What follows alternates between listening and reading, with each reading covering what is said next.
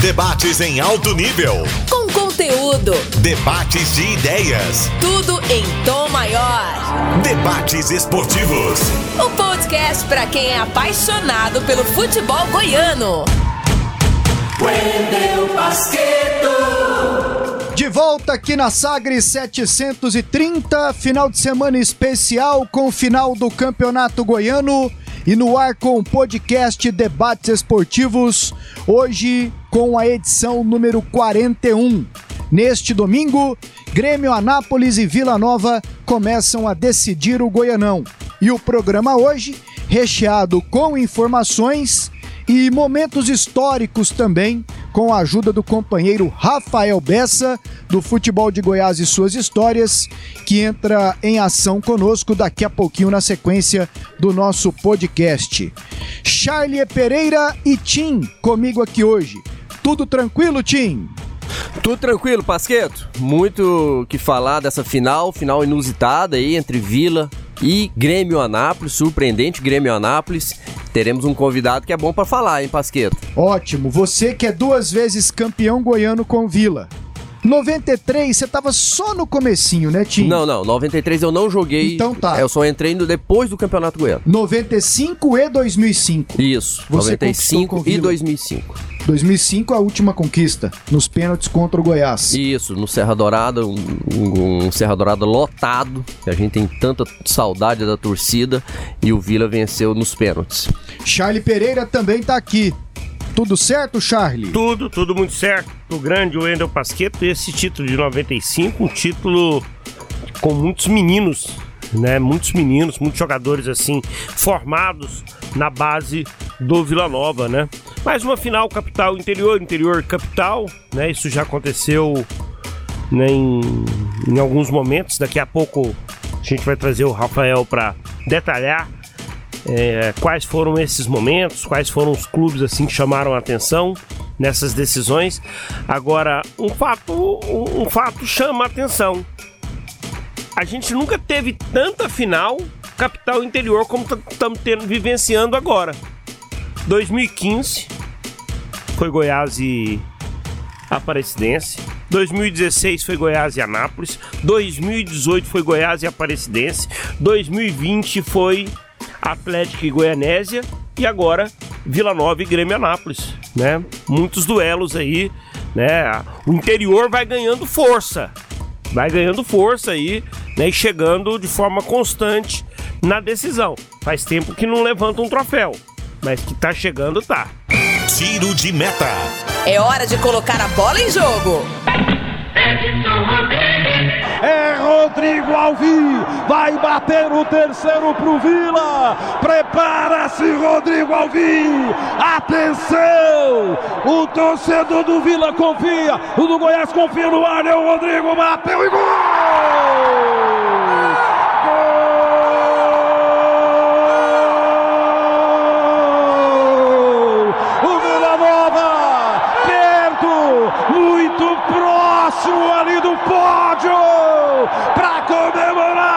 Conquista do título. O Goiás marcou o primeiro com Tabata, perdeu o segundo com o Aldrovani, o terceiro com o Júlio Santos. Vai tomando posição agora Edmilson para bater em favor da equipe do Goiás. É o quarto pênalti para o Goiás. Prepara-se Edmilson. O Vila pertinho de ser campeão goiano 2005. Edmilson correu, chegou, bateu para fora! Para fora! Para fora! E o Vila é campeão goiano 2005!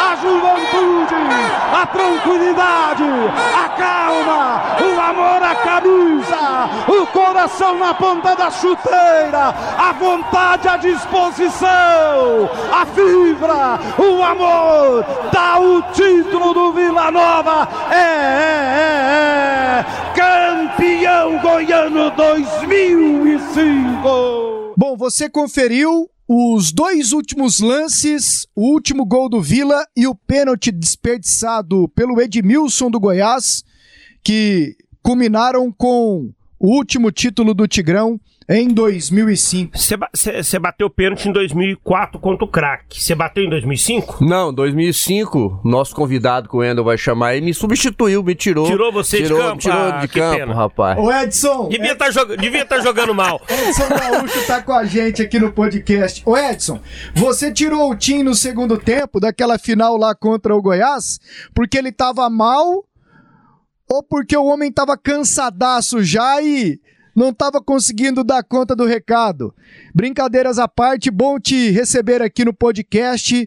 Um abraço e seja bem-vindo, Edson. Não, eu tirei o Tim porque o Tim deu o que tinha que dar no limite dele, né, cara? O Tim foi um cara que se entregava muito no jogo, ele tinha essa qualidade e aí não podia arriscar, né? E, e nós colocamos ainda mais uma- um atleta, um atacante e mais um meia para dar uma- uma- um pouco mais de força, que a gente tinha condições de ganhar o jogo do, do, do, do Goiás. Mas assim, o importante foi que a gente teve um título, né, cara? E olha, vai fazer aí 16 anos que, que nunca mais o, o, o Vila foi campeão.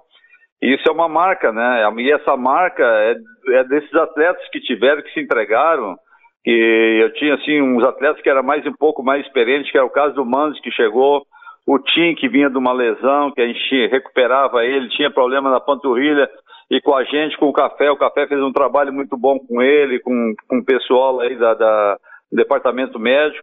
E a gente pôde, pôde recuperar o Tim, né? E, então, e o Tim fez aquela campanha maravilhosa e co- culminou com o nosso título. Então, para nós é muito importante isso aí, né, cara? E eu, eu tenho certeza que, que para o torcedor ah, fica sempre na, na- na mente dele. Né? A gente passa, vai para o currículo, mas tem, de vez em quando tem umas lembranças boas. Isso, e essa lembrança de 2005 é muito boa. Edson, bom demais falar com você, meu amigo. É, você sabe o tanto que eu gosto de você, o tanto que você me ajudou na minha carreira. Esse título realmente inesquecível.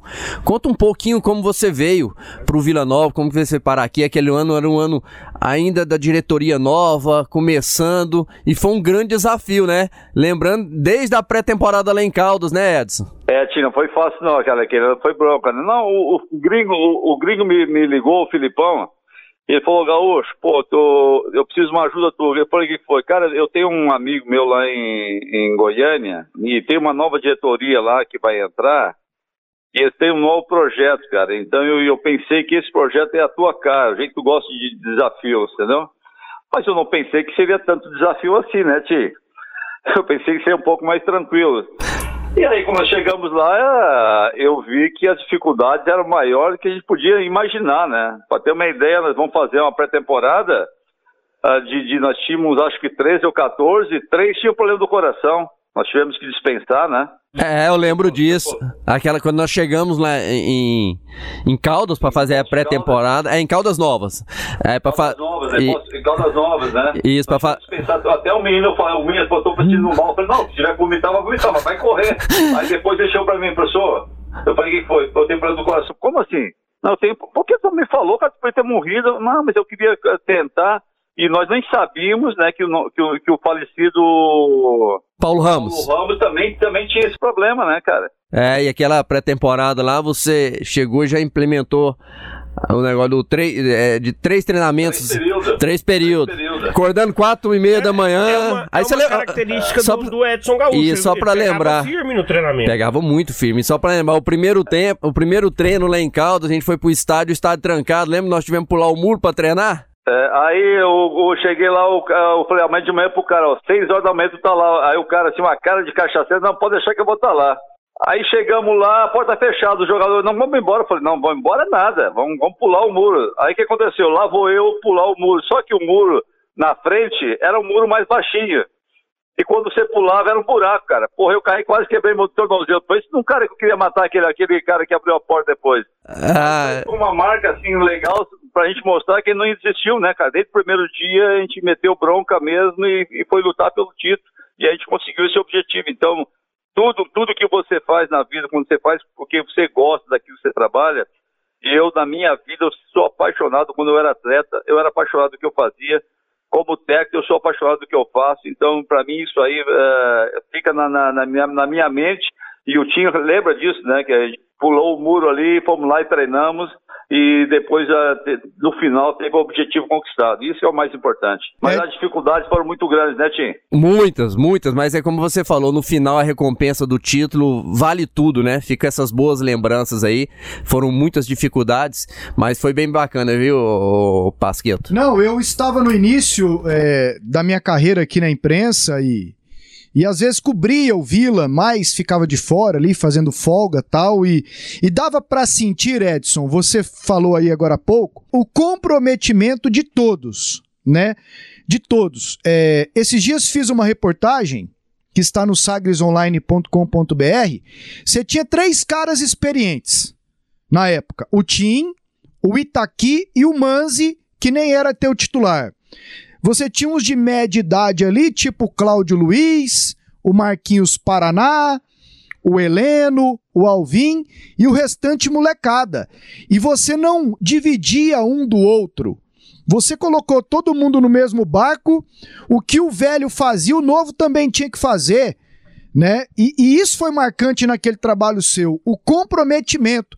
Como é que você fazia para convencer os caras de que no meio da dificuldade tinha que ser daquele jeito, porque senão não ia virar nada? Não, Pasqueiro, que a gente fala sempre o seguinte é pro atleta, porque é o seguinte, ó, se, pior do que tá não vai ficar. A única maneira de você sair dessa situação aqui é vencendo. Não existe outra maneira. Se vocês perderem, não vão chegar a lugar nenhum, mas se nós vencermos, vocês vão ficar lembrados e vão para time grande.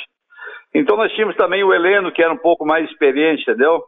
Mesmo que o Heleno tinha, assim, quando eu cheguei lá, o Heleno era meio meninão, assim, meio, meio por dificuldade de, de, de, de, de conversar, né? E eu comecei a conversar bastante com ele, ele melhorou muito, tanto que depois ele foi pro Santos, né? Então, o que eu falo para você é o seguinte, num, num clube de futebol, quando você chega, tu tem que saber quem é os caras que tem uma, que tem uma ascensão a outros atletas mas só que você não pode deixar essa ascensão a mostrar que o técnico tem preferência para esses caras mais experientes, entendeu? Tu tem que ter um tratamento da, da mesma maneira é, com, com, com experiente com o garoto. Se tu chamar atenção só do garoto, ele vai dizer assim, por que não chama atenção do cara? Eu aprendi uma coisa na minha vida. O meu livro da, da, de cabeceira é Arte da Guerra. Se você ler, você sabe. Então, se o, a primeira pessoa que eu chego num clube que o cara que se acha que é o bambambam bam, bam, é o cara que eu dou, que eu pego corto a cabeça dele, entendeu? Para mostrar para os outros que todos são iguais, ninguém pode ser acima de todos. Porque existe uma hierarquia no futebol. É o presidente, o dirigente, o, o técnico, o professor e os atletas. E é assim que funcionam as coisas. Mas o tratamento tem que ser igual para todos. Se for distintos, não adianta não. E aquele ano, Edson, não sei se você tem essa visão, o Goiás, tanto que depois do, do título do Campeonato Goiano, você vai pro Goiás, o Goiás tinha um elenco, se a gente comparar com o nosso, às vezes até mais qualificado. Mas você conseguiu extrair o melhor daquele time do Vila Nova, tanto que a gente não perdeu nenhum jogo é, aquele ano pro grande rival que era o Goiás, nós vencemos. E na estreia, aquela dificuldade da estreia, não sei se você lembra, poderia.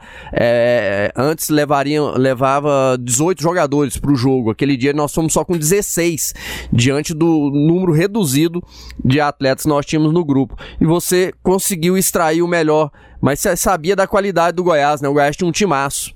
Mas tinha, eu acho que aquela época não tinha 18 ainda não, viu, Tim? Só tinha 15. Nós fomos com, com nós fomos com 16. Nós fomos com 16 para aquela estreia, né? Um jogo histórico, é, né? Tinha, nós não tínhamos 16, sabe por quê? Eu vou te dar um exemplo o, o, tinha dois jogadores ou três machucados. Um era filho um massagista, um volante. O Almir Júnior. Problema do joelho. O Almir Júnior. Isso, tinha mais uns dois, estava machucado e, e, o, e, o, e o time me ligou lá de, de lá de, de, de, São Paulo.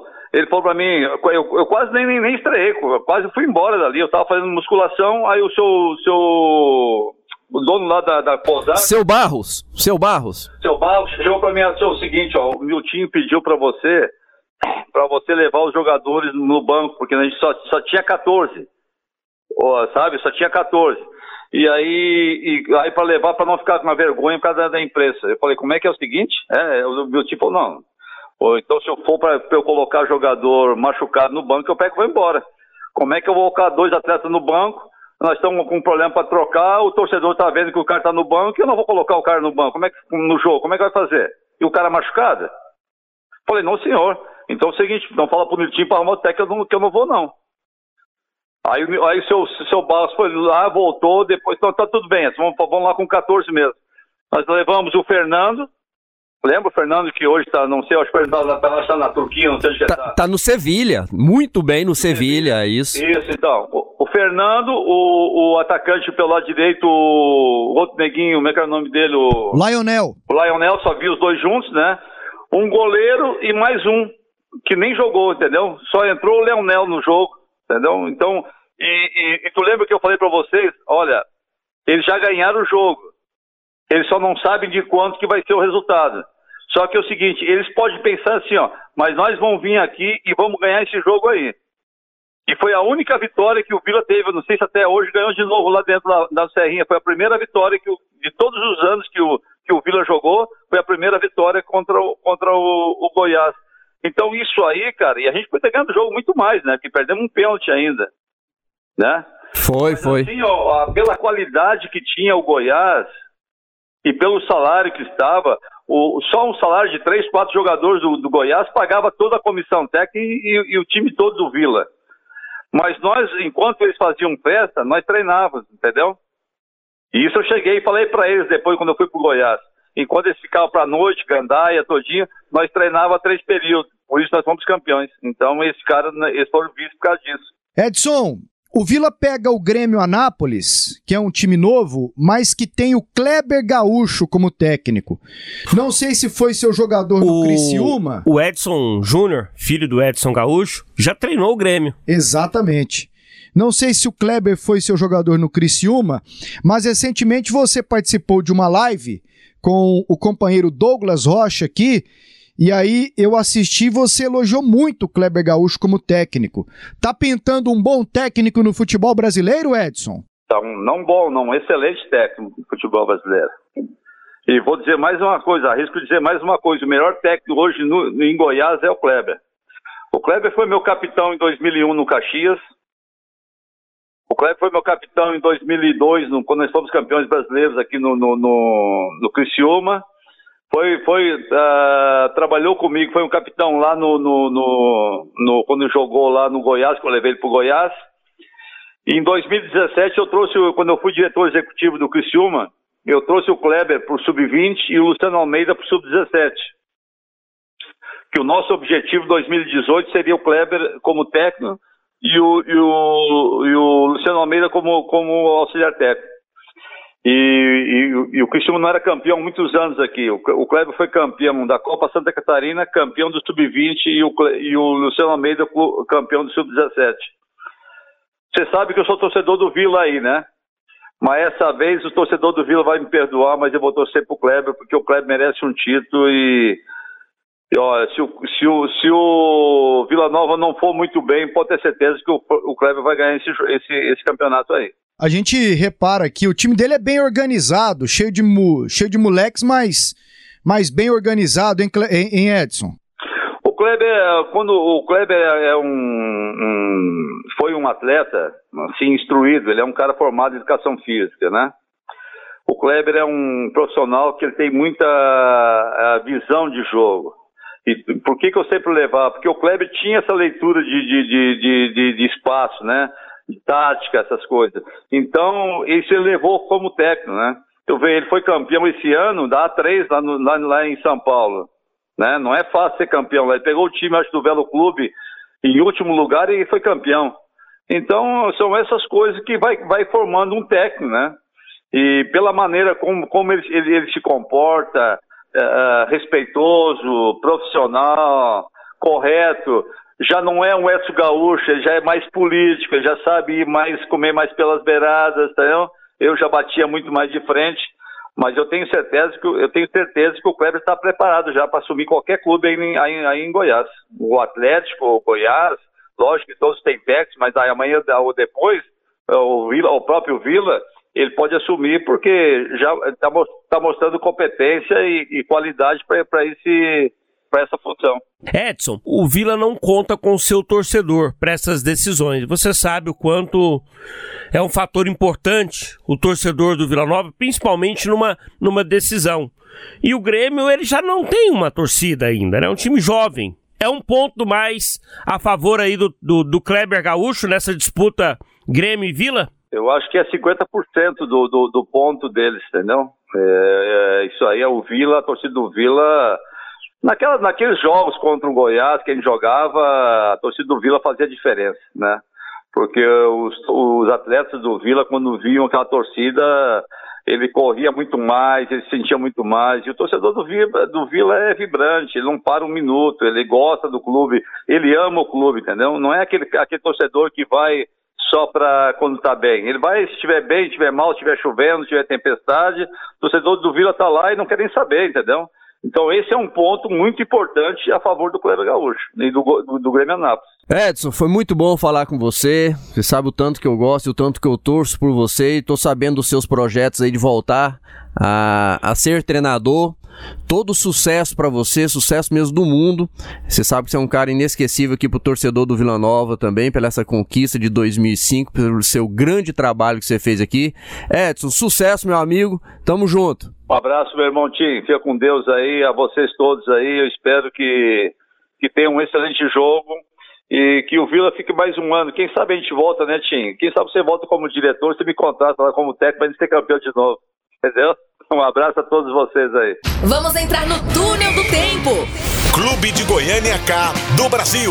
Rádio 730. Sistema Sagres. Aqui tem história. Bom, e do técnico Edson Gaúcho, comandante do Vila Nova na última conquista de campeonato estadual em 2005, eu aciono agora o companheiro Rafael Bessa. Ele é aqui do Sistema Sagres integrante também do Futebol de Goiás. futeboldegoiás.com.br. Goiás com Y e Z. Site com muita história. Aliás, quase toda, para não falar toda a história do futebol goiano. Lá com Rafael estão Vinícius Tôndolo, João Paulo de Medeiros e também o Gerliezer Paulo. E o Bessa vem aqui agora para nos trazer um pouco de história. E aí, Bessa, tá tudo tranquilo? Oi, Wendel, um abraço para você, um abraço para todos ligados aqui no podcast Debates Esportivos. Que satisfação comunicar com você, com o Tim, com o Charlie Pereira, com o Robert Val Silva e com toda a nossa equipe, Wendel. Rafael, direto ao assunto. Quantas vezes capital e interior decidiram o campeonato goiano? Oficialmente, já contabilizando Vila Nova e Grêmio Anápolis, são 13 oportunidades em que times da capital e do interior estiveram frente a frente. Dez títulos ficaram com a capital e dois com o interior. Sete títulos foram conquistados pelo Goiás, dois pelo Atlético, um pelo Vila, um pelo Craque e outro pelo Itumbiara. Rafael, nesta conta sua, me permita, você coloca só aquelas decisões mesmo de times que passaram por semifinal e fizeram a final? Ou você coloca eventuais partidas em que um time da capital e interior chegou na última rodada, ou chegaram na última rodada, desculpe, decidindo o título, vindos, por exemplo, de um hexagonal ou de um quadrangular? Qual critério você utilizou? Finais, especificamente as chamadas finais diretas, onde as equipes se pegaram ali em confrontos valendo efetivamente o título. Já aconteceram diversas vezes no, no futebol goiano, Wendel, por exemplo, os chamados triangulares. Não, a gente não contabiliza os triangulares, são as decisões finais. E tem também os, os chamados campeonatos de pontos corridos, onde o último jogo foi o decisivo. Também a gente não contabiliza. Então, especificamente finais, a partir, inclusive, lá do ano de 1981. Lá para trás, por exemplo, vamos lá, em 1965, teve aquela vitória do Anápolis sobre o Vila Nova, 3 a 2, última rodada da competição. Isso não foi uma final, foi um jogo decisivo, valeu o título, mas que colocou ali frente a frente as duas equipes, mas isso a gente não contabiliza como final. Em 67 teve a mesma situação entre Atlético e Craque, 1969 Vila Nova e Craque de Catalão também, mas estamos contando nesse número de 13 finais, já com Vila Nova e Grêmio Anápolis, apenas a chamada decisão. Então, assim, daqui a pouco você vai falar então quais são essas 13 decisões. Então deixa eu buscar na memória aqui. Times do interior que venceram clubes da capital em decisões diretas, eu me lembro então do craque, o time inclusive 2004 foi derrotado lá em Catalão, o Itumbiara, essa foi sim. a primeira final capital interior do Rafael, não foi, Rafael? Sim, sim. Essa trabalhando efetivamente por aqui, sim. É, eu acompanhei assim bem de perto já é, as finais de 2002 e 2003, que envolveram Goiás e Novo Horizonte de Pameri, e também já 2004, mas trabalhando mesmo 2008. Então vamos lá, Rafael. É, o Charlie disse que você traria para a gente detalhes das 12 decisões que já aconteceram. Grêmio, Anápolis e Vila Nova, que começam a decidir o Goianão neste domingo, será a 13 terceira. Então traga um pouquinho desta história pra gente, Rafael. Vamos começar então com 1981 e sem dúvidas uma das mais polêmicas decisões do Campeonato Goiano, porque em campo o campeão foi um, a Associação Atlética Anapolina. Porém, nos tribunais, o título ficou com o Goiás. E eu explico: a Anapolina, em 1981, vivia um ano mágico, tendo, por exemplo, o Osmar Lima. Lembre-se desse nome: Osmar Lima. Além dele, Sávio, um nome que não sai do imaginário dos torcedores da Anapolina. O Sávio teve uma temporada de 1981, onde ele levou a chata, por exemplo, para a final da Taça de Prata. A Anapolina perdeu para o Guarani e acabou ficando com o vice-campeonato. E nesse mesmo ano de 1981, a esse vice-campeonato que em campo foi um título. E aí, como curiosidade, Campeonato Goiano de 1981, ele começou lá em abril, terminou em dezembro. E aí, Wendel, um campeonato desse tamanho, de abril até dezembro. Alguém se arriscaria aqui a chutar quantos jogos os finalistas fizeram? Quero saber de vocês, rapidinho. O Tim, se tiver jogar, tinha machucado uns 30 jogos, né, Tim? É, eu, só, eu jogaria 50%, certeza. Era a minha média, era assim, 50%. Foi, foram Mas é, é, meses? eram muito, muitos jogos. De abril a dezembro. Então são... Uns 30 meses. jogos, não? Cada um fez, ô Bessa? Muito mais, muito mais. Para chegarem à decisão do Campeonato Goiano de 1981, Goiás e Anapolina disputaram 54 jogos cada. Isso mesmo, Nossa. 54 jogos cada. E detalhe, esse não foi o maior campeonato goiano da história. Eu sei que eu já estou dando um outro dado aqui, por curiosidade, o maior campeonato goiano da história foi o de 1994. Em 1994, só para vocês terem uma ideia, tivemos 351 jogos aqui no futebol goiano. É uma curiosidade, foram 18 times que participaram daquele campeonato goiano de 1994. Mas voltando Mas só, 1900... só só, só antes, 94, o Campeonato Brasileiro ainda já estava, digamos, já consolidado. Né? Já existia Série A, Série B, já existia uma, uma formatação. Na década de 80 e década de 70, né, Rafa? Os estaduais eles tinham uma importância, em muitos momentos, maior do que o Campeonato Brasileiro. Era mais interessante, às vezes, ser campeão é, paulista, carioca, do que ser campeão brasileiro. Isso foi mudando. Isso foi mudando, principalmente no final da década de 80, início da década de 90, isso mudou. Mas eram muitos jogos. E em 94, o Bessa trouxe aí, foi o maior da história, foi o meu primeiro campeonato estadual. Primeiro ano que eu joguei pelo Vila Nova, um campeonato estadual o Vila foi vice-campeão, campeão foi o Goiás. Aí 95, mas trazendo esses números aí, o Bessa tá trazendo, eu lembro que em 95, onde a final foi Vila e Anápolis, um time do interior, muito parecido com essa final de 2021, o campeonato também foi muito longo, porque nós enfrentamos o Anápolis é, diversas vezes, tanto que o Anápolis chega Oito na final. vezes. Oito vezes, né, Bessa? E o Anápolis chega na final com certo favoritismo, porque ele, o Anápolis ganhou muito mais. Se eu não estiver enganado aí, você pode ajudar, Bessa? O Anápolis, acho que aquele ano tinha vencido o Vila por seis vezes. Aí teve, teve um empate e o Vila, nós, no caso, quando eu estava lá, nós ganhamos apenas o último jogo, foi pra prorrogação, ganhamos na prorrogação e o Vila se tornou campeão em 95. E como curiosidade, nesse empate que aconteceu entre Vila Nova e Anápolis, ainda aconteceu uma decisão por pênaltis que o Anápolis acabou vencendo por 5 a 4 É porque aquele ano o regulamento, todo jogo que terminasse empatado,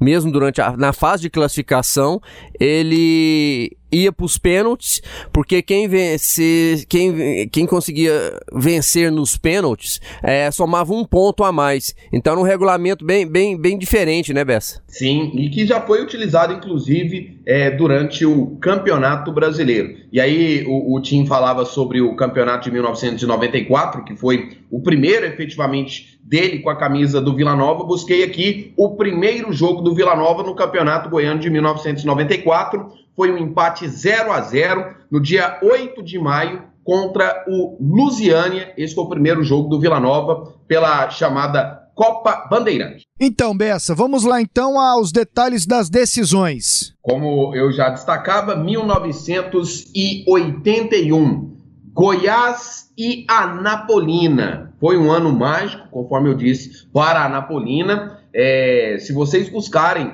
é, nos arquivos, buscarem na história, tem inclusive o que seria o gol do título da Anapolina, que é um gol de falta marcado pelo Sávio. Na história, esse gol ficou eternizado na voz do narrador J. Júnior. Mas, todavia, contudo, em campo, a Anapolina no segundo jogo da final.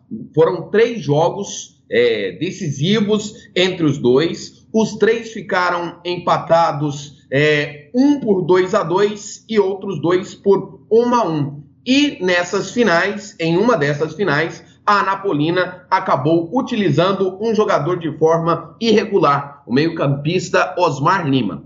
Vamos por partes. A primeira partida da final entre Goiás e Anapolina aconteceu é, no dia 29 de novembro de 1981. Todos os jogos no estádio Serra Dourada. Esse jogo ficou 2 a 2 A segunda partida, e esta é a problemática para Anapolina, dia 2 de dezembro. 2 de dezembro. Dois dias antes, dois dias antes, o contrato do meio-campista Osmar Lima havia sido finalizado. A revista Placar traz na sua edição de dezembro de 1981 que os dirigentes do Goiás ficaram sabendo dessa informação, mas não se manifestaram. Inclusive, guardaram para si uma fotocópia, que é uma xerox, um, um fax ali do contrato do Osmar Lima. E lá constava que o contrato terminava em novembro de 1981. E ele acaba jogando essa partida no dia 2 de dezembro de 1981, empate 1 a 1. Detalhe,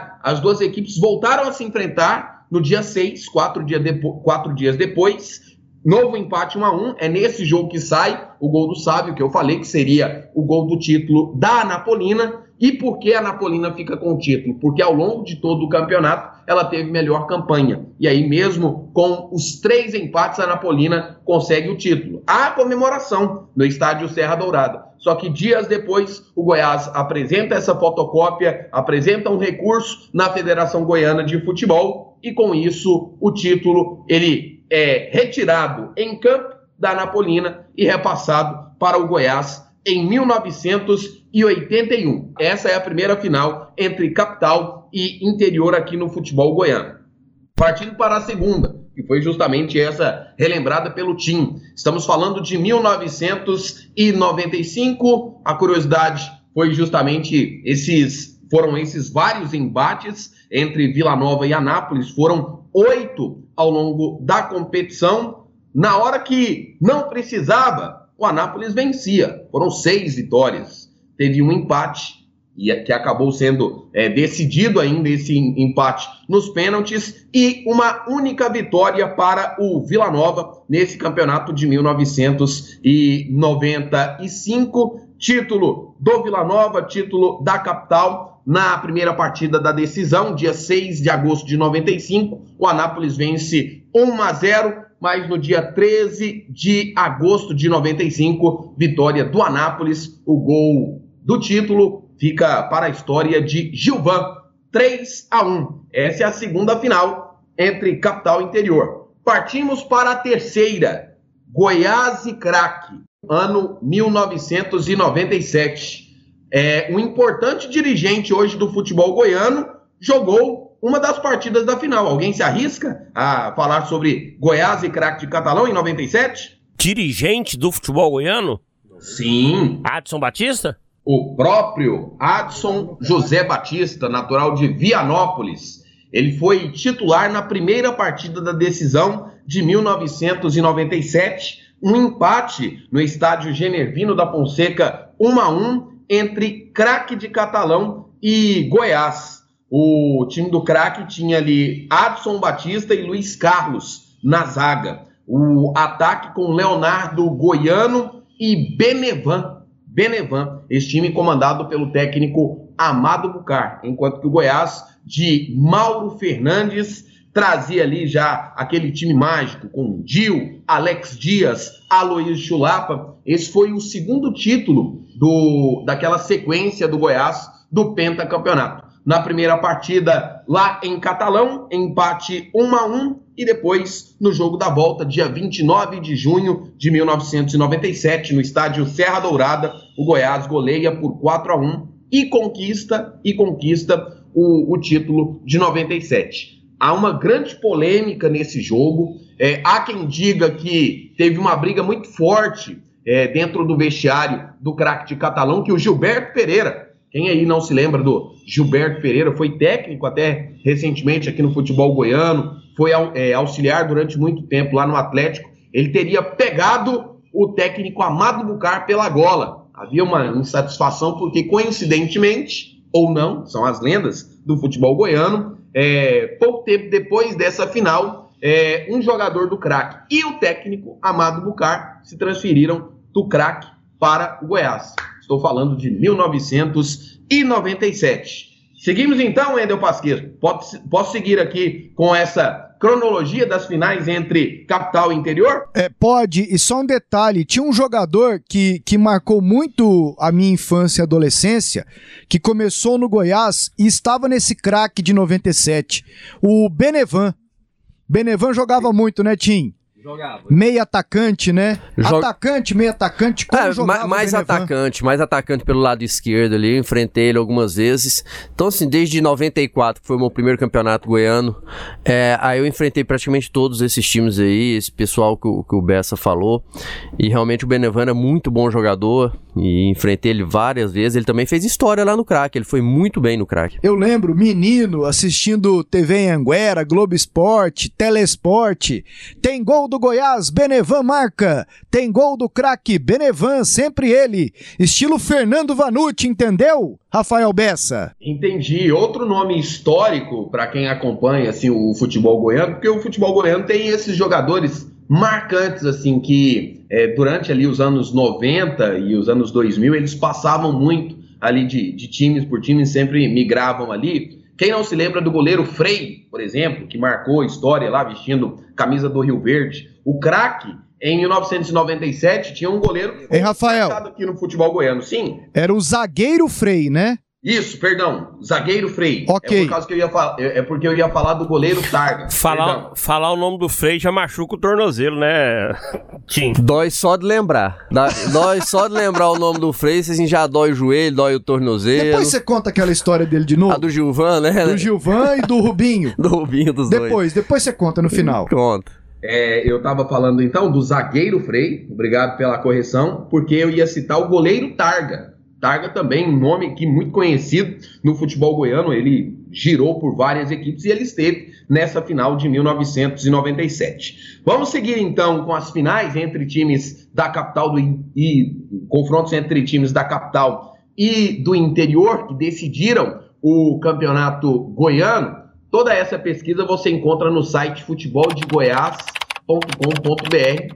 O Wendel Pasqueto disse agora há pouco, Goiás com Y no lugar de I e Z no lugar de S para remeter à história. Siga também as nossas redes sociais, tem, estamos presentes no Instagram, no YouTube e também no Facebook e Twitter. Futebol de Goiás apresentando para você essa pesquisa aqui no podcast Debates Esportivos. Falei de 97, pulo para 2002. Mais uma vez o Goiás na decisão do campeonato goiano. Mais uma vez uma equipe ali da chamada região da Estrada de Ferro. Mas não o craque, mas da cidade vizinha de Ipameri. O Novo Horizonte de Ipameri chegou pela primeira vez na final do Campeonato Goiano em 2002.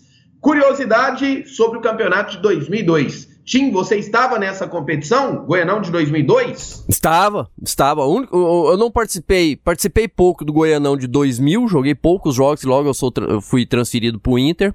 E em 2003 eu não participei porque fui transferido para o Marília. Então essa jornada minha de 94 foi até 2006, quando eu encerrei a carreira. Então não joguei muito pouco. 2000 e 2003 eu não joguei. Os outros campeonatos todos eu participei, Bessa. Eu tô fazendo essa citação, porque tem muita gente, Wendel, Charlie, Roberval, amigos ligados aqui no podcast, podcast Debates Esportivos, tem mu muitas pessoas entendem que os times grandes, os chamados times da capital, não deveriam participar de todo o campeonato, mas às vezes entrar em uma fase decisiva. E isso aconteceu no Campeonato Goiano de 2002, porque simultaneamente ao campeonato estadual, Goiás e Vila Nova disputavam a Copa Centro-Oeste. Pois é, e os dois, Goiás e Vila Nova, entraram já na segunda fase da competição. Uma curiosidade sobre o Goiás, por exemplo, é, para ser campeão no Campeonato Goiano de 2002, ele disputou apenas seis jogos. Isso mesmo, um, dois, três, quatro, cinco, seis jogos enquanto que o Novo Horizonte de Ipameri, que foi o outro finalista, disputou 24 partidas pelo Campeonato Goiano de 2002. Foi um regulamento assim bastante curioso. Ah, então quer dizer que o Goiás foi beneficiado? Não. O Goiás, pela Copa Centro-Oeste, que acontecia simultaneamente, disputou 18 jogos. Então, se você somar os 18 da Copa Centro-Oeste com 6 do Campeonato Goiano de 2002, o Goiás disputou 24 jogos ali naquele início de temporada. E o Goiás venceu o Novo Horizonte de,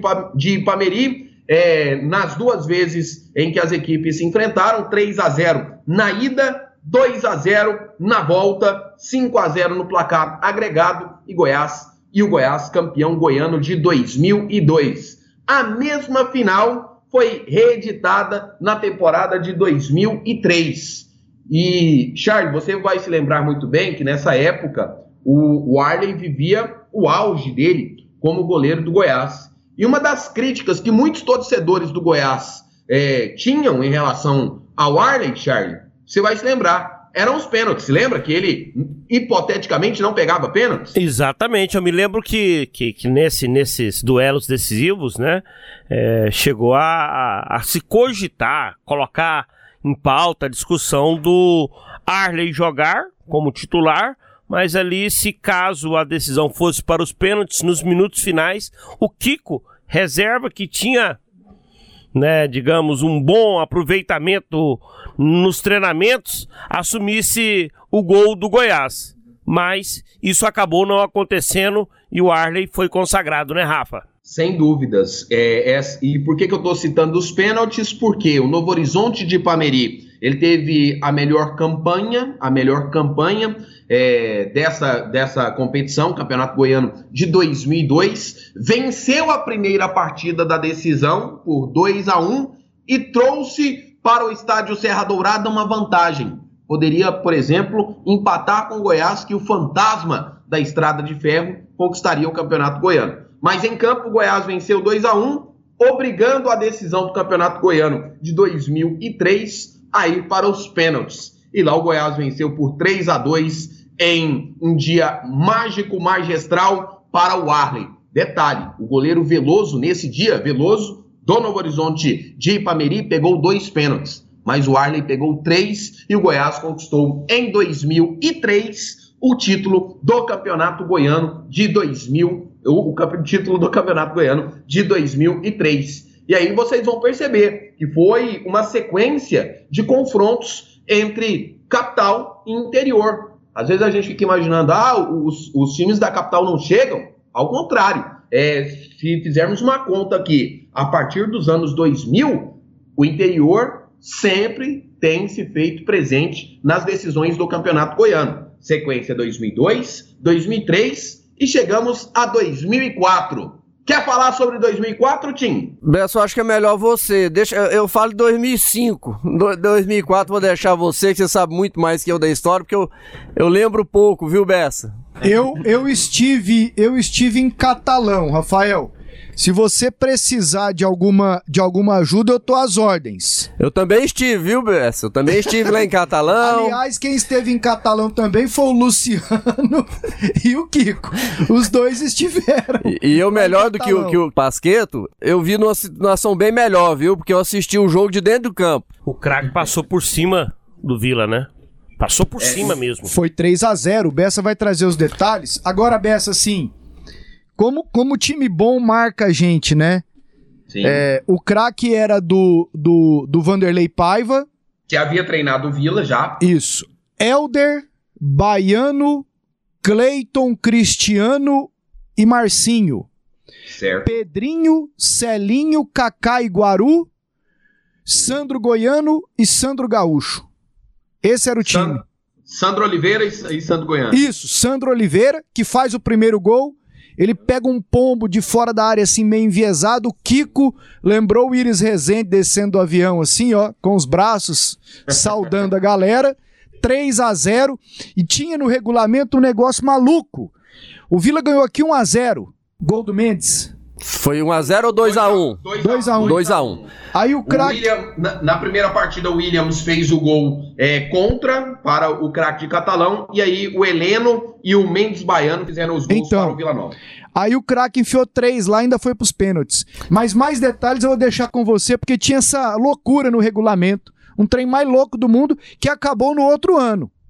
Foi o último ano que, que tinha essa loucura, Rafael. E o time do craque de Catalão, bem descrito aí pelo o Wendel Pasqueto, tinha um nome que fica, ficou e está eternizado na história do futebol de Catalão, que é o nome do Guaru. Foi, sem dúvidas, assim, um dos destaques daquela partida. É, pouco tempo depois, quem não se lembra, no Campeonato Paulista, de a Penapolense, time lá de Penápolis, é, ter um, um, destaque interessante no Campeonato Paulista e o Guaru era um dos nomes de, daquela equipe da Penapolense. Você trouxe, o Wendel, o time do craque eu trago que o Vila Nova tinha Evair, que foi seu ídolo. Eu tenho certeza que você torceu muito pelo Evair enquanto jogador do Palmeiras, do mágico time lá da Parmalat. Ele era técnico do Vila Nova, foi a primeira vez que o Evair é, virou treinador, foi a primeira vez que o Evair comandava uma equipe. O Vila Nova tinha Oswaldo Pascoal, hoje comentarista dos bons.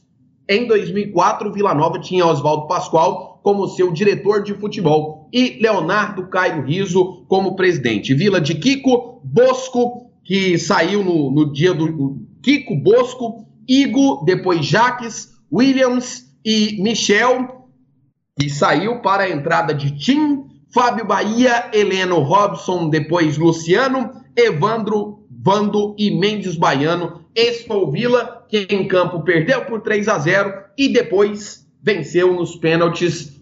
Esse foi o time que o craque venceu por 3 a 0 e depois nos pênaltis venceu Vila Nova por 5 a 4 Agora há pouco o Tim não quis se lembrar muito ou evitou-se trazer à tona essa lembrança, mas eu destaco aqui que o Tim foi um dos jogadores do Vila que cobrou o pênalti e, e acertou, acertou. O último pênalti é, cobrado pelo Vila Nova, antes efetivamente do, do pênalti final, o 5 a 4 foi é, cobrado pelo time, mas não foi suficiente. E o craque conquistando em 2004 o seu segundo título goiano. Craque é o único time do interior que conquistou duas vezes o campeonato estadual. A primeira vez foi lá em 1967, que foi em um jogo no estádio Antônio Ascioli contra o Atlético. Não foi um jogo decisivo, não foi uma final, efetivamente. Foi um jogo decisivo, mas não foi uma final. Foi a última rodada do Campeonato Goiano de 67,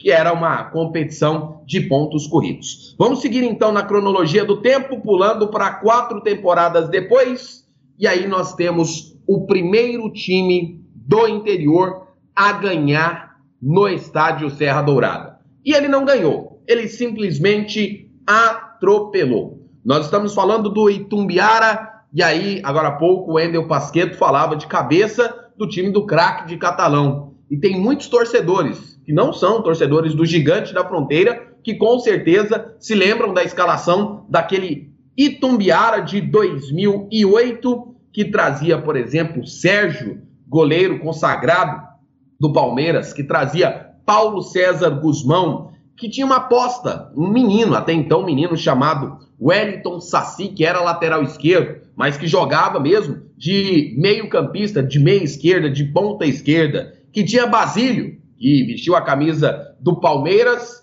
e que desequilibrou. Estou falando então de Itumbiara e Goiás. O Itumbiara na primeira partida da final venceu por 1 a 0 jogando no estádio JK, partida que aconteceu no dia 27 de abril, e depois no dia 4 de maio o Itumbiara atropela o Goiás vencendo por 3 a 0 com dois gols do Basílio e um do Landu, único título conquistado até hoje pelo Itumbiara. E aí citando aqui José Gomes da Rocha, ele era o presidente de honra, prefeito da cidade de Catalão e que montou um super time Agora há pouco eu já falei, é, citei alguns nomes, mas vamos lá, com Sérgio, Claudemir, Anderson Santos, Henrique Santos e Wellington Saci.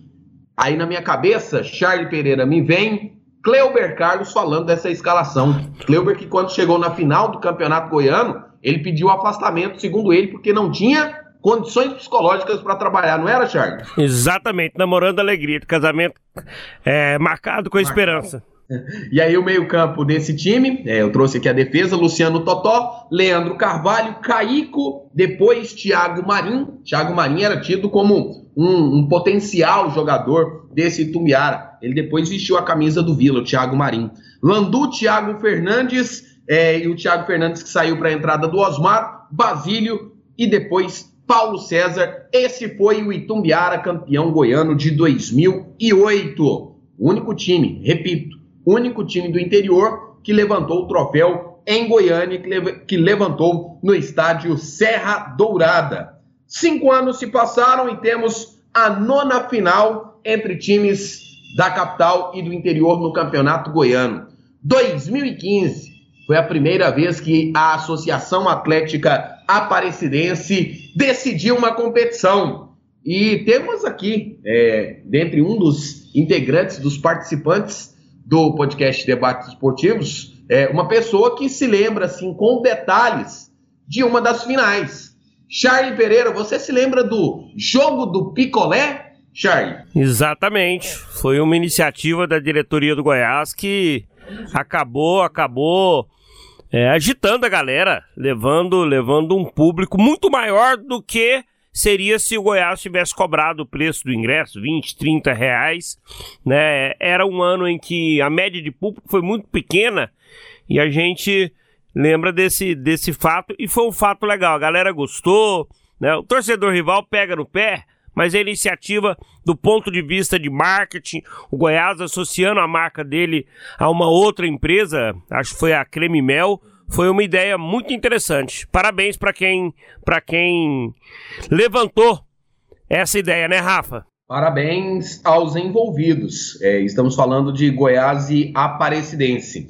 Eu saltei aqui uma final, então eu preciso voltar. Eu preciso voltar a 2010. Mas antes eu vou terminar 2015. Foi a força do hábito aqui de querer interagir com o Charlie Pereira, que tem uma ótima memória. E se lembrou aí dessa final do do picolé, Na primeira partida, a, a Aparecidense recebeu lá no Aníbal Batista de Toledo, e, e temos inclusive imagens desse confronto ainda assim, não está tão distante aí na, na, memória. E o Aníbal Batista de Toledo, no dia 26 de abril, ele recebeu um, um público pequeno. E o Goiás, ó, massacrou. Venceu ali por 2 a 0 e, praticamente já faturava o título. O Goiás de Hélio dos Anjos, de Renan, de Carlos Eduardo, de Eric, de Bruno Henrique. Aquele Goiás venceu a Aparecidense por 2 a 0 A Aparecidense tinha o Márcio Panturra, Márcio Goiano, como técnico. Era o time que é, fez aparecer para o futebol goiano o Giovani, que depois vestiu a camisa do Vila, que depois vestiu a camisa é, de várias outras equipes, hoje inclusive está lá no futebol nordestino, o Giovani, e o Giovani que vestiu a camisa do, do Goiás também. Essa Aparecidense perdeu por 2 a 0 e aí na volta o, o jogo do Picolé, que aconteceu no dia 3 de maio de 2015, um empate 1 a 1 no estádio Serra Dourada, no estádio Serra Dourada, levou um público de 30.655 torcedores. 30.655 torcedores viram um empate 1 a 1 entre Goiás e Aparecidense. O gol do Goiás foi marcado pelo Felipe Menezes, que a torcida do Goiás o chamava carinhosamente de Sleep Menezes, e o Washington fez o gol da Aparecidense 1 a 1 Goiás e Aparecidense. Falei desse Goiás e Aparecidense, eu tinha pulado lá de Goiás e Tumbiara, mas nesse meio termo, nesse inteirinho, ô Endel Pasqueto, você esteve no Pedro Romualdo Cabral e acompanhou um Atlético e Santa Helena? Sim, também estive nesse, Rafael, Santa Helena do Júnior Pezão, o destaque era o Queninha e o Atlético do, Jun... do Geninho, com um monte de jogadores bons, Rafael. Sim, eu dei um salto na história aqui, mas é, me permito voltar à temporada de 2010, Queninha, que para alguns foi chamado de o Messi do Cerrado. Era um dos protagonistas também daquele cheque. Olha o cheque, é o cheque, é o cheque, é o cheque. É o Santa Helena Esporte Clube de Júnior Pezão, como disse o Endel Pasqueto, de Luiz Almeida, de Preto Marabá, de PC, Éder e Queninha era o ataque do Santa Helena. Enquanto que o Atlético vivia ali é, aquele momento mágico, o boom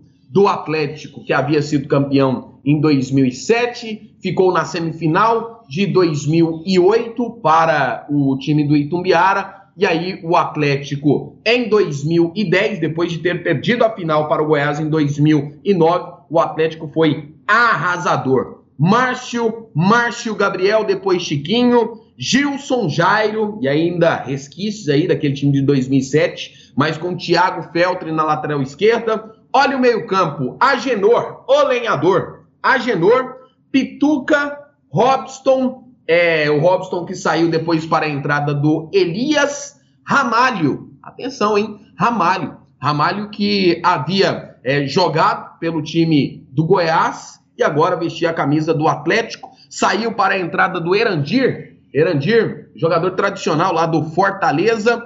Washington e Rodrigo Tiwi. Como deu trabalho para o Watson Batista fora de campo esse rapaz. Esse era o time do Atlético que venceu o Cheque, que venceu o Santa Helena lá no Pedro Romualdo Cabral. Tivemos aquela decisão de 2004 que o craque venceu em seu estádio, no Genervino da Fonseca, e agora aqui, ó, Santa Helena recebendo a decisão, a última partida, o jogo do troféu, esse jogo que eu falei no dia 2 de maio de 2010. O detalhe é que o Atlético na primeira partida, no Serra Dourada, ó, já havia se, é, segmentado ali, sedimentado a sua é, conquista com uma vitória por 4 a 0 na temporada de 2010. Falei de 2010, já citei 2015, que foi o jogo do Picolé. Um ano depois, depois de Goiás e Aparecidense, novamente tivemos o Goiás e um time do interior na final. O Charles Pereira, você, você se lembra quem fez a final de 2016 com o Goiás? Anápolis. E vendeu cara, né? A conquista para o Goiás. 2016, o Galo da Comarca chegando à decisão. E quando o Charlie fala de vender caro, foi porque o título só foi conquistado pelo Goiás nos pênaltis. Depois de uma primeira partida de 0 a 0 no estádio Jonas Duarte, no dia 1 de maio, a decisão aconteceu no Serra Dourada no dia 8 de maio. E um empate 1 a 1. O técnico do Anápolis, Valdemar Lemos.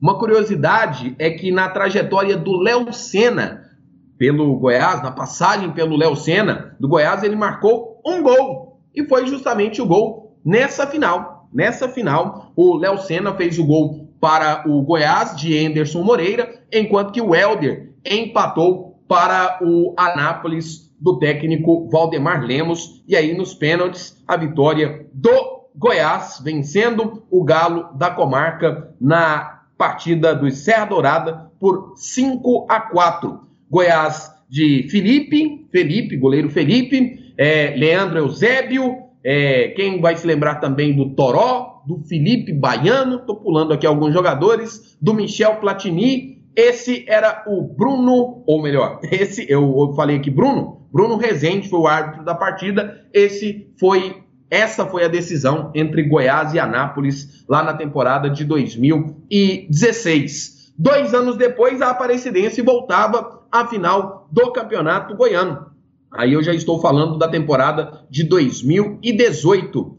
É, foi uma final nervosa. Eu não sei se vocês vão se lembrar. Ô, Wendel, é, em 2018, a, a Aparecidense chegou a ter três jogadores, três jogadores expulsos da decisão. Você se lembra disso, Wendel? Lembro, com muita chuva no Serra Dourada, Rafael. 2018, a final do Campeonato Goiano. A primeira partida aconteceu lá no estádio Aníbal Batista de Toledo e foi um empate 0 a 0.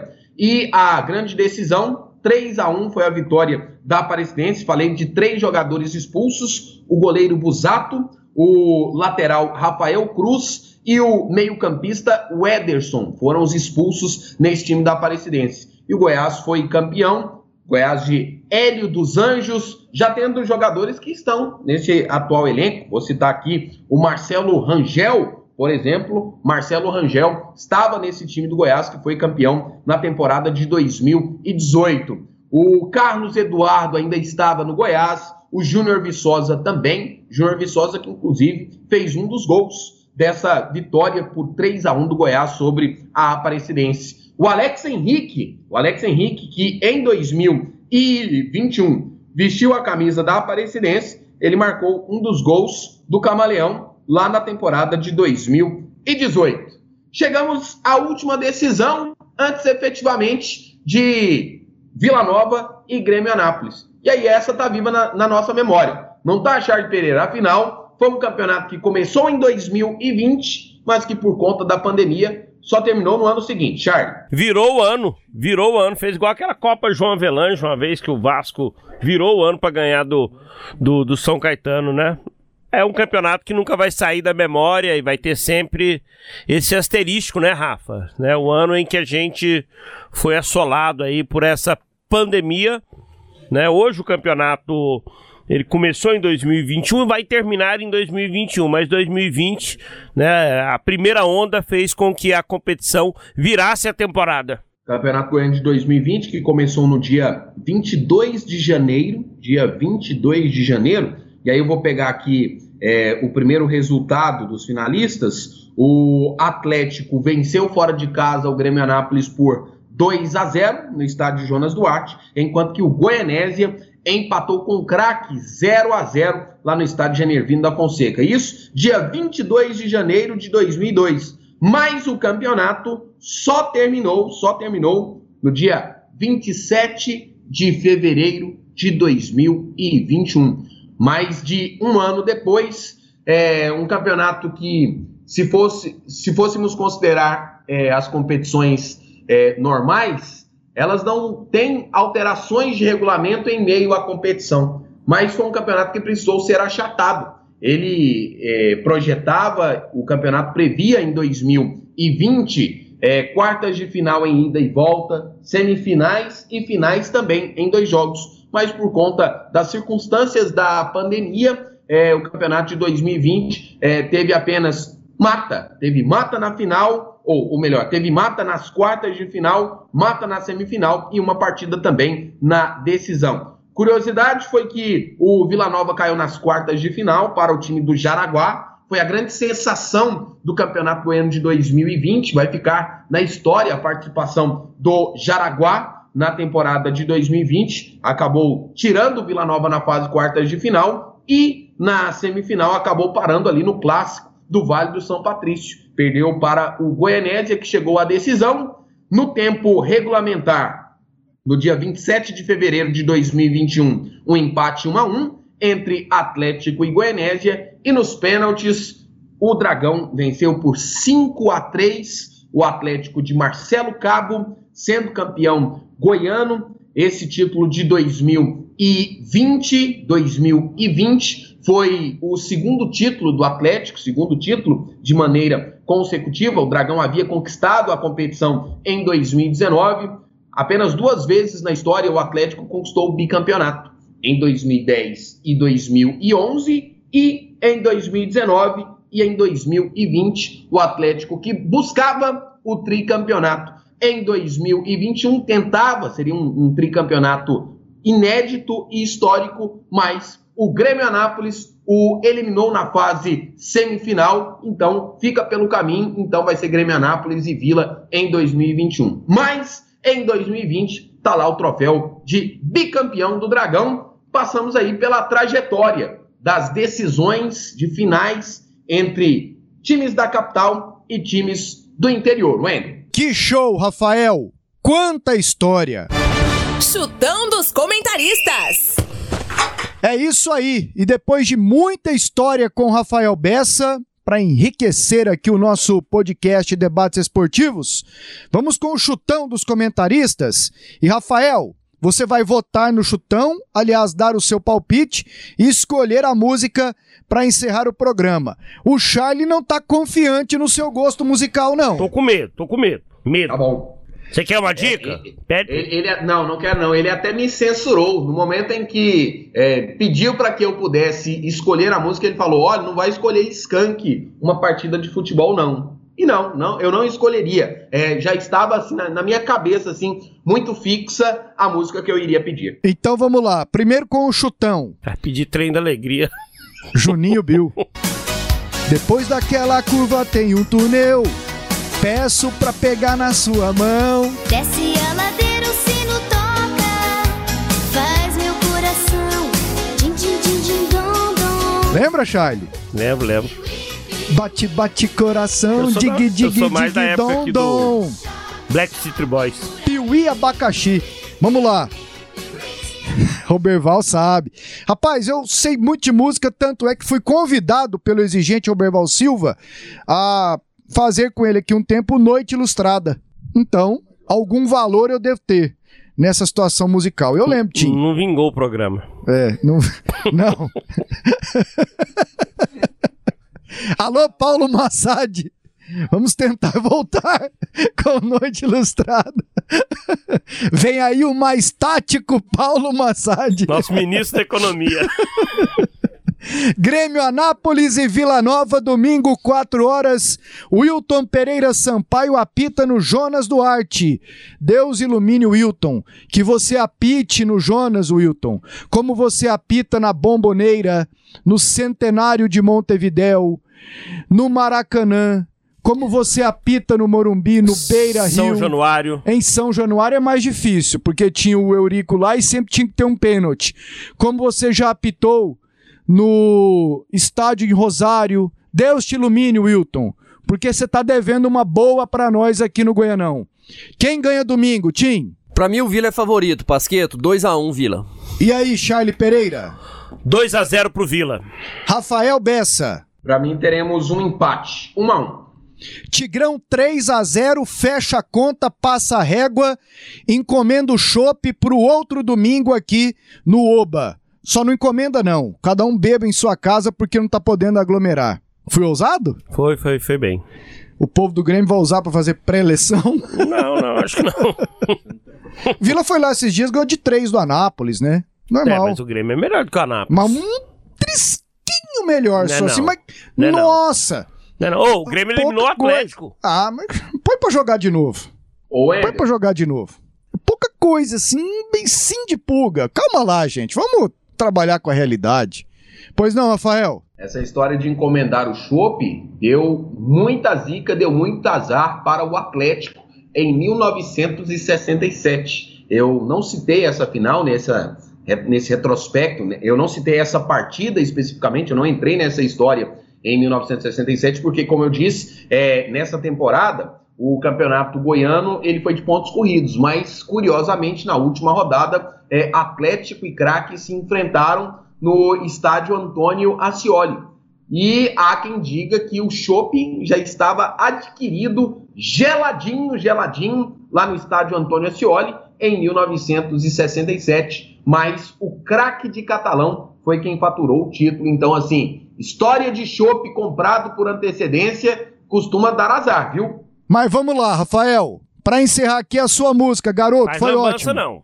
Valeu, Charlie, valeu, Tim, valeu, Abraço, Rafa. abraço. Abraço, Pasqueto. Foi uma satisfação muito grande. Eu, assim, me senti realmente lisonjeado. Gostaria de agradecer a oportunidade ao Wendel, ao Charlie, ao Tim, ao Roberval Silva de participar aqui do podcast Debates Esportivos. E a música não poderia ser outra. É, todas essas pesquisas, esse levantamento histórico aqui só foi possível graças ao projeto Futebol de Goiás. E aí eu cito aqui os companheiros Gerliezer Paulo, João Paulo de Medeiros e Vinícius Tôndolo, que estão comigo aí na luta desde 2012, levantando fichas, escalações, fatos e curiosidades sobre a história do nosso futebol. E nós tivemos a, a oportunidade na então Rádio 730 de termos o programa Futebol de Goiás e suas histórias. Todas as edições desse programa estão disponíveis no nosso canal, youtube.com barra futebol de Goiás. Inclusive, se você puder, você que está nesse momento acompanhando aqui o podcast Debates Esportivos, dá uma força. Se inscreva no nosso canal, ative as notificações. Sempre temos produções históricas para você. Curta lá o nosso trabalho, tá bom? Estamos literalmente em busca de parceiros e de apoiadores. Se você puder e se quiser, entre em contato com a gente também através do nosso Instagram direct lá, Futebol de Goiás. E eu tô falando tudo isso porque no programa Futebol de Goiás e suas histórias, a nossa trilha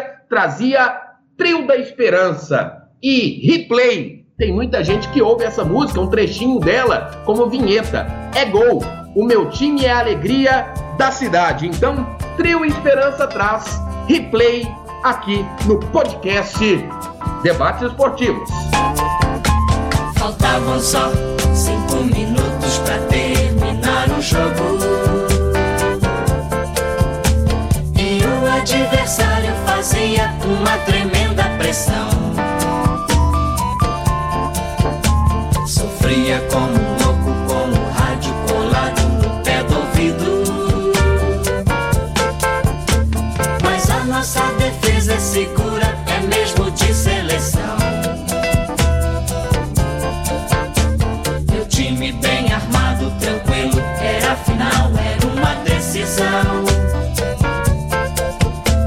Até que o juiz apitou, falta a favor do Mengão.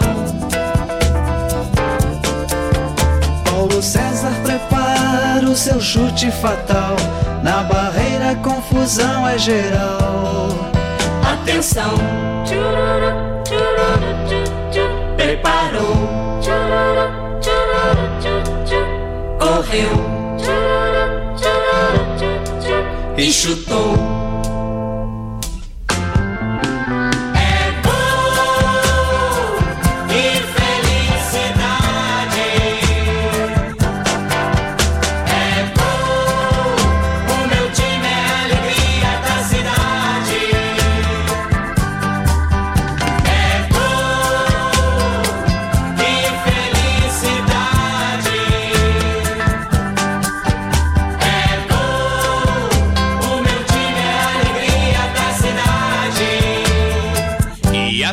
Atenção que vamos repetir o gol. Atenção, preparou, correu, e chutou.